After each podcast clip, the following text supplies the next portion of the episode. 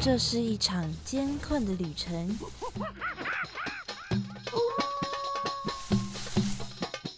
也是一场精彩绝伦的冒险。欢迎进入美好的动物世界，打开你的耳朵，用心感受。嘘，注意听，动物就在你身边。Animals 冒险王，你们准备好了吗？生活中处处是动物，只要你细细去发现，人人都是冒险王。欢迎收听世新广播电台 AM 七二九，每个星期三早上十一点十分的 Animals 冒险王，我是主持人 Head Cat 猫猫。又到了我们每周聊动物的时间啦。今天的分享哦比较特别一点，今天呢不是特定的想要分享怎么样的动物，而是呢想要跟大家分享一项关于鸟类的活动。就是赏鸟，很常啊，大家去野外啊，去山上爬山呐，甚至呢，在家里附近的公园里面呢，都可以常常啊看到一。大群人拿着很长、很专业、看起来超级无敌巨大的照相机，有些人呢还会自己带着椅子哦，然后那群人呢就会对着一棵树啊，或者是对着水坑呢拼命的拍照、拍照、拍照、拍照，或者是就坐在那边等待。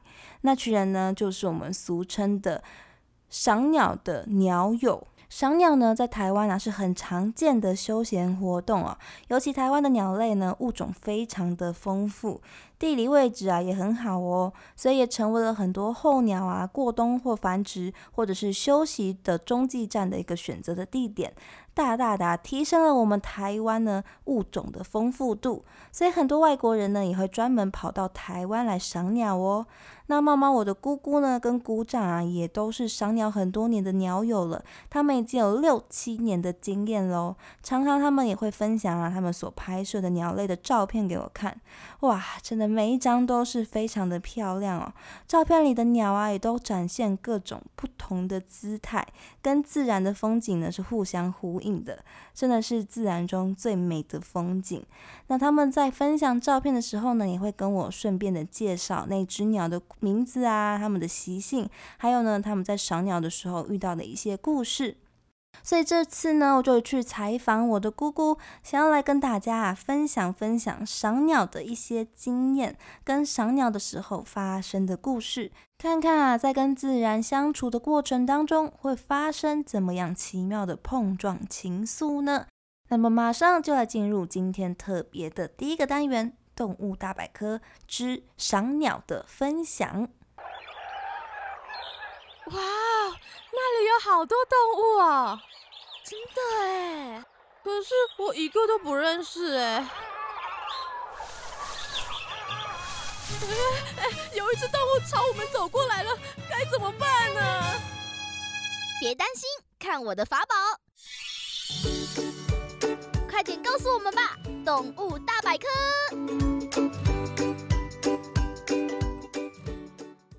它为什么叫黑枕蓝翁呢？因为它戴了一个小黑帽。嗯，黑枕。对。哦。就是我第一次拍到，这个是用单眼的。我第一次拍用傻瓜。一讲到赏鸟，我的姑姑马上就拿出她拍摄的黑枕蓝翁跟我分享。虽然已经退休多年了，但是只要他提起热爱的赏鸟，姑姑还是会兴奋的，像个发现宝藏的小孩子一样。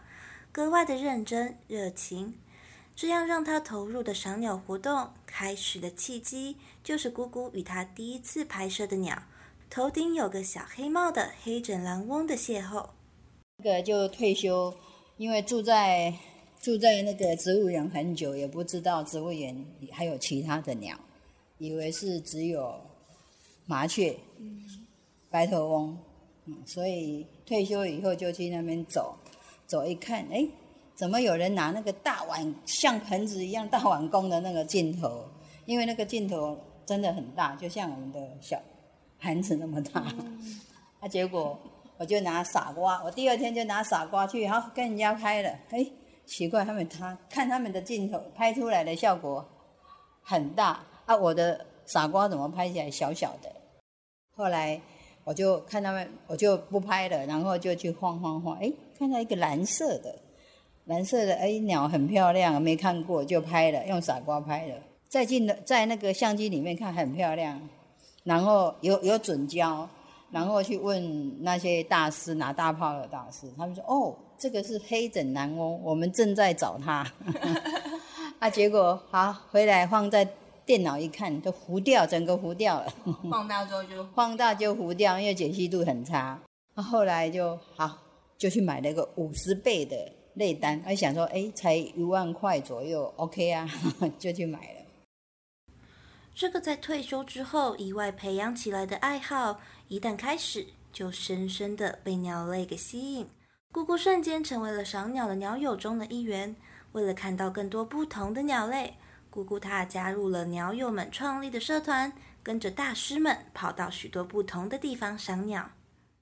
对，退休那一年就开始了，然后就开始到处跑了，全省到处哪里，因为有参加那个鸟的社团，拍鸟的社团。他就会有通知说哪里会有人去拍到什么鸟，然后就会公告出来啊，然后大家就去追。所以有一次来了日本歌曲，就是小橘子，它是哎，它也是过境鸟，停留时间不长，有时候只来几天。它大部分都会出现在在那个野柳，哎啊，所以野柳那边常常有很多很特别的过境鸟。所以大那那个是那个地方是拍鸟圣地，像这个白腹琉璃、黄眉黄翁也是在野柳拍，它也都是过境的。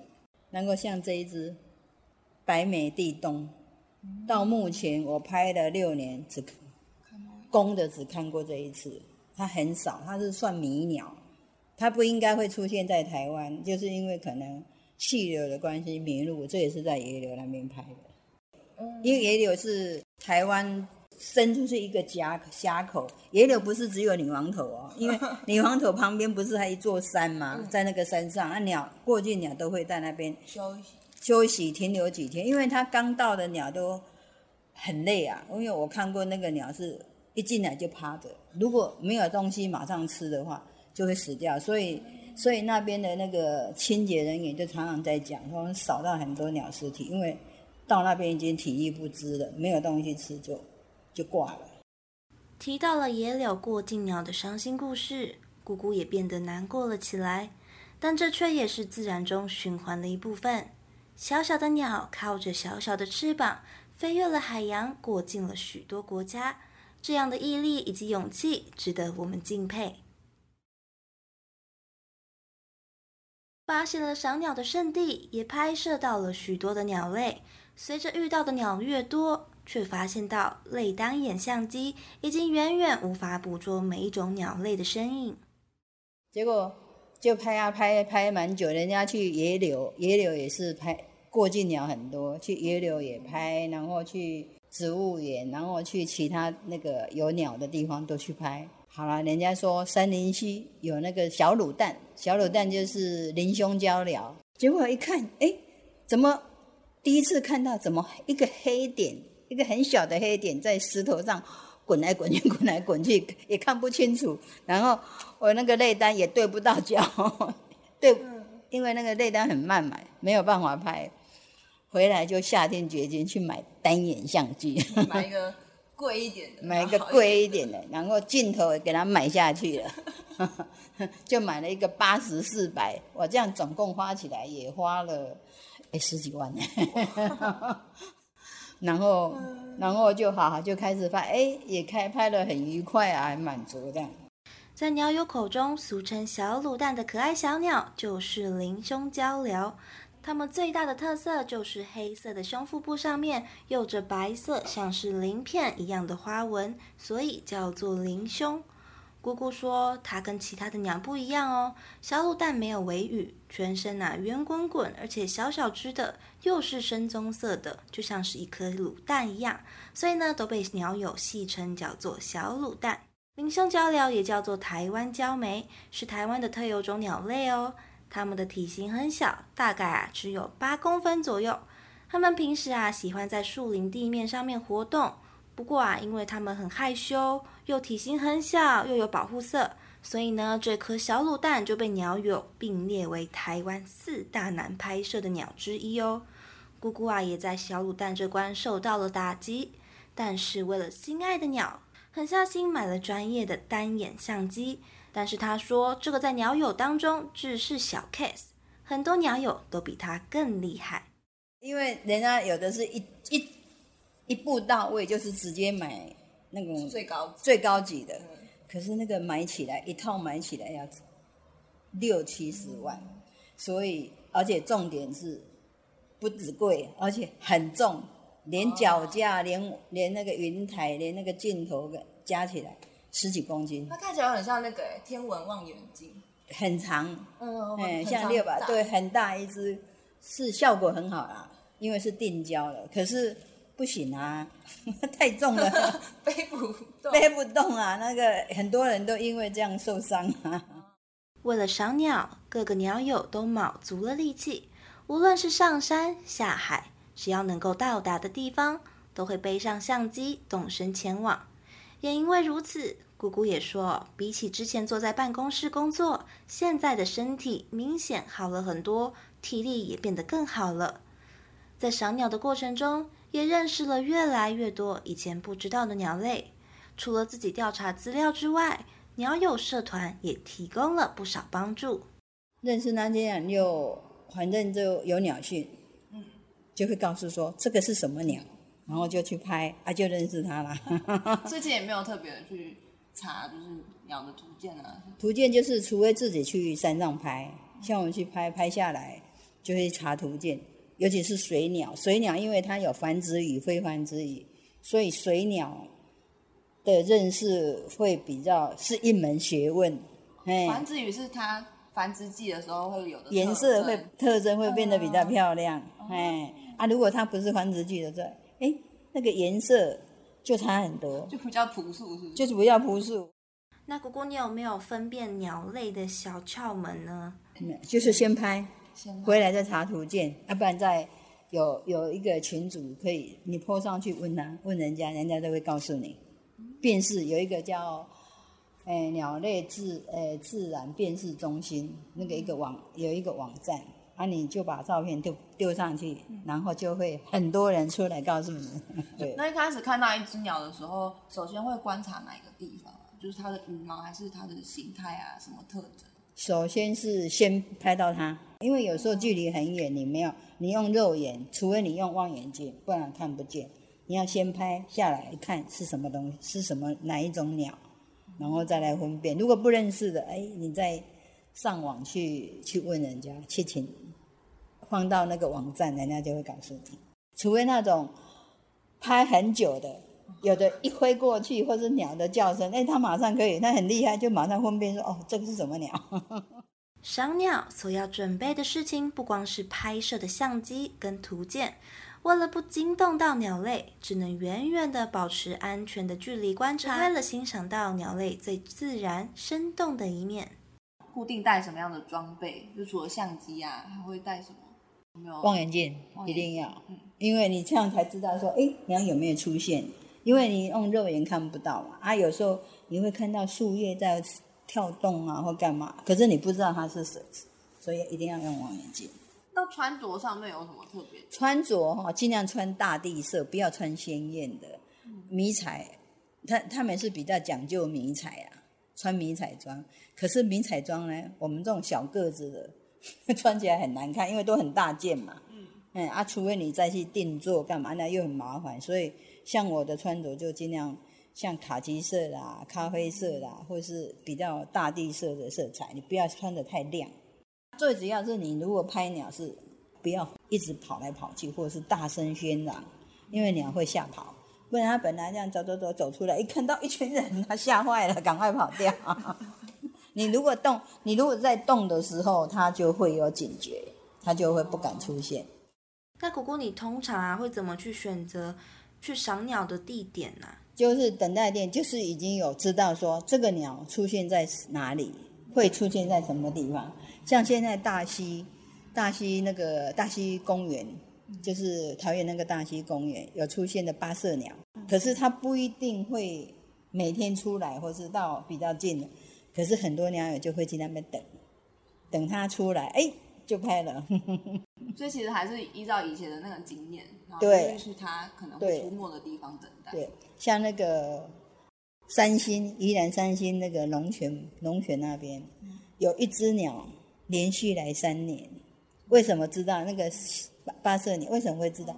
因为它这个鸟鸟那个脸这边会一个白点，所以我们都叫它小白点，那个八色鸟。今年就没有看到，今年不晓得是不是到别的地方，因为去年在那个龙泉那边，它育雏，它的他们来台湾就是要繁殖，然后在育雏的时候，去年育育雏了四巢，可是都失败，因为那边天敌太多，哎，蛇那边有蛇，蛇会吃掉，因为前年的那个小白脸的老婆就被就被那个蛇吃掉，所以他他那个公鸟小白点是公鸟，就带了两只雏鸟，后有有有带成功了，然后就后来就因为他们大概九月左右就会离开。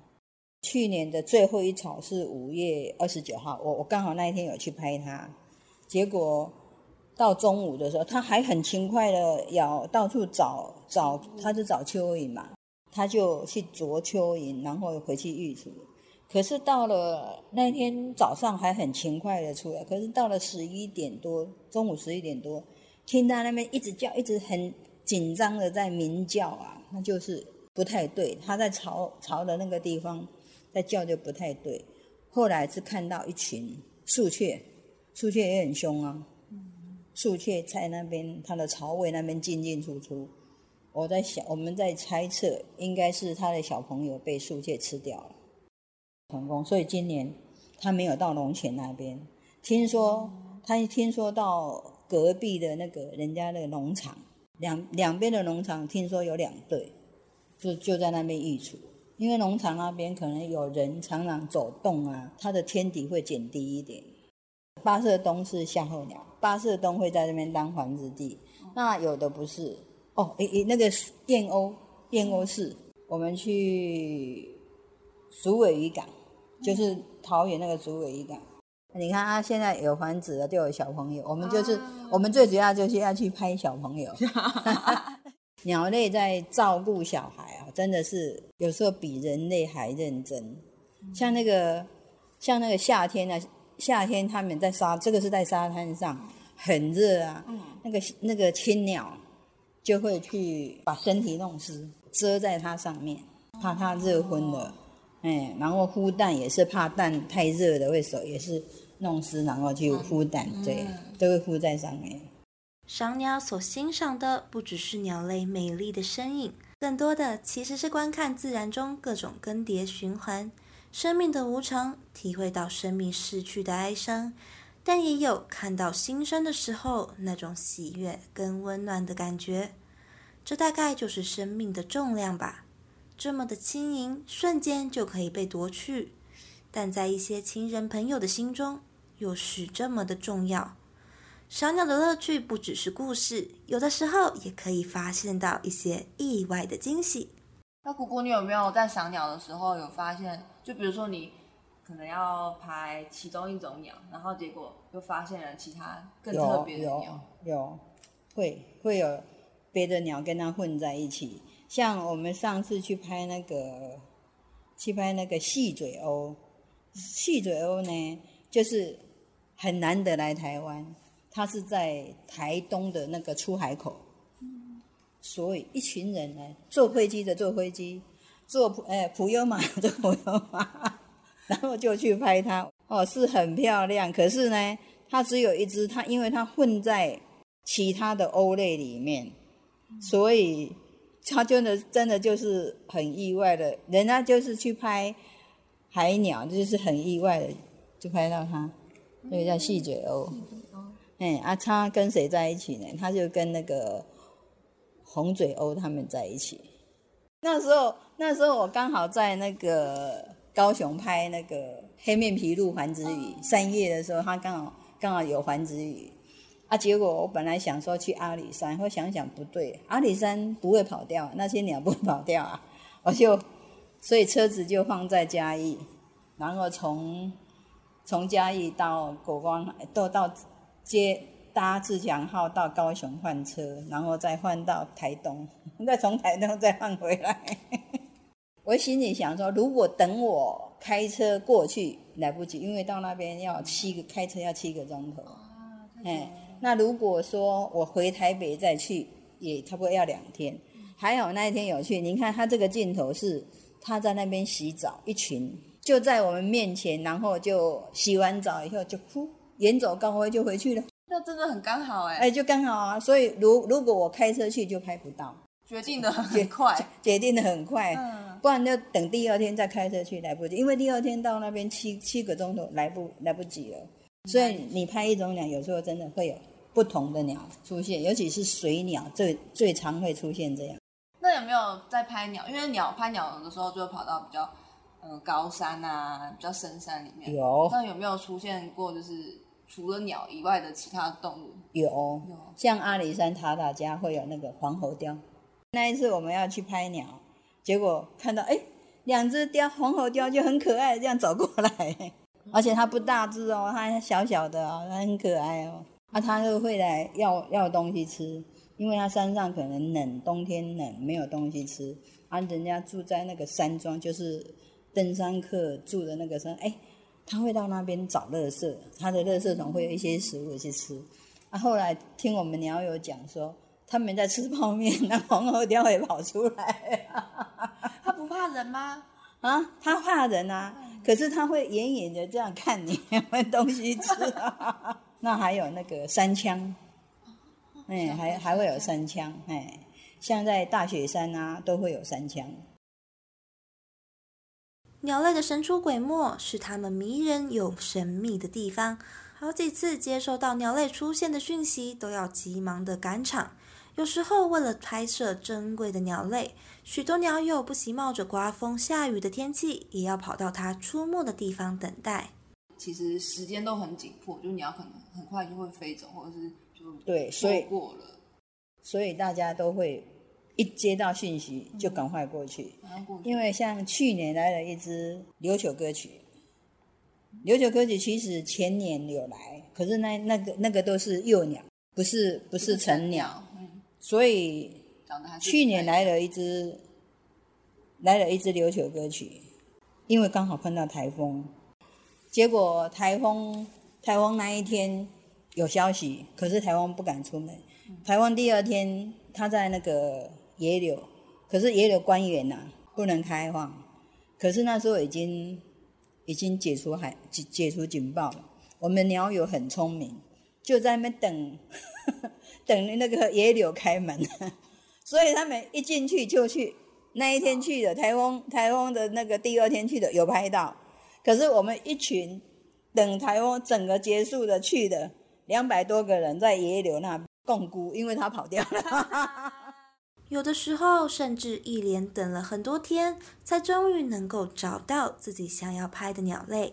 这个这个是在这个是在那个植物园拍的寿带，这个是四月的时候，今年四月有了，我没有去拍。这个是两年前在植物园，我这样去四天才拍到它，因为因为它很其实它很小只哎，嗯啊就很远，它是环子语，它刚过境来台湾的时候没有尾巴。可是它要回去三四月要回去的时候，它尾巴长出来，这是公鸟，公鸟才有尾巴。漂亮哎，很漂亮哈、鸟真的是为了求偶，真的。对，所以为什么哎拍鸟会迷人就是这样，那鸟就真的长得很可爱。因为赏鸟啊、拍鸟，它都要很快速，要掌握那个时机。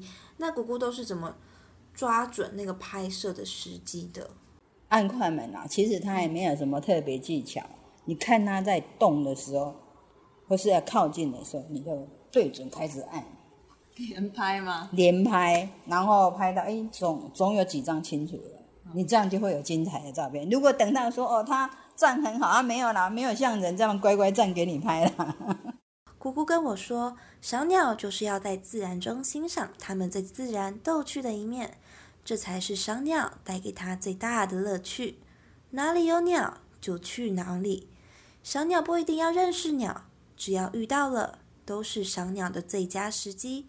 所以当我询问姑姑说有没有这一生当中啊一定要见到一次的梦幻鸟类的时候，她是这么回答我的：其实如果要这样的话，很辛苦哎，就随缘就好。那鸟就是拍鸟就是随缘呐，就像我们出国去北欧、英国，北欧跟英国去北欧，沿路就有鸟，沿路就有鸟啊，你就。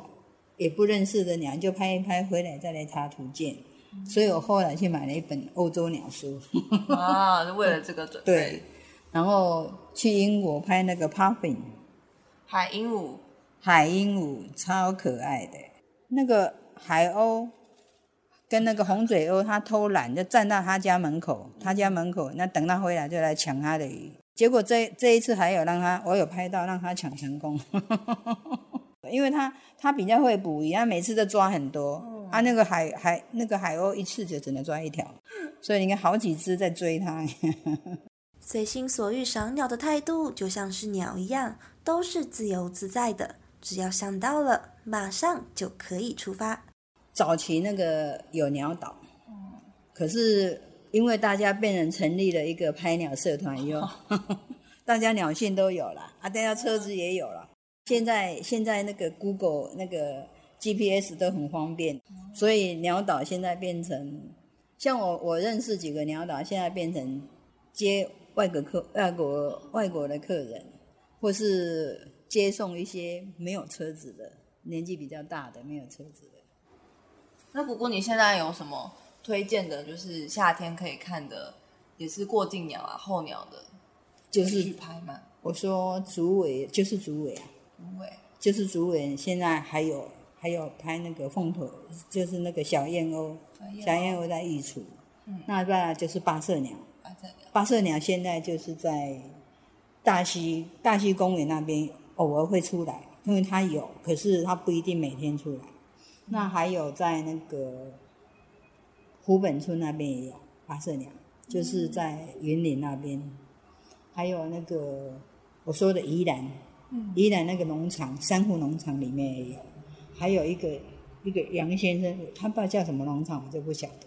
就是在龙泉龙泉步道附近的那里，因为他那个伤心地，他不想来了，他就到那 到那两个地方去。嗯，哎，因为因为他们那个真的很很厉害啊，来过这个地方，这边他他等于说他生活环环境都很环境很好，他就继续来了。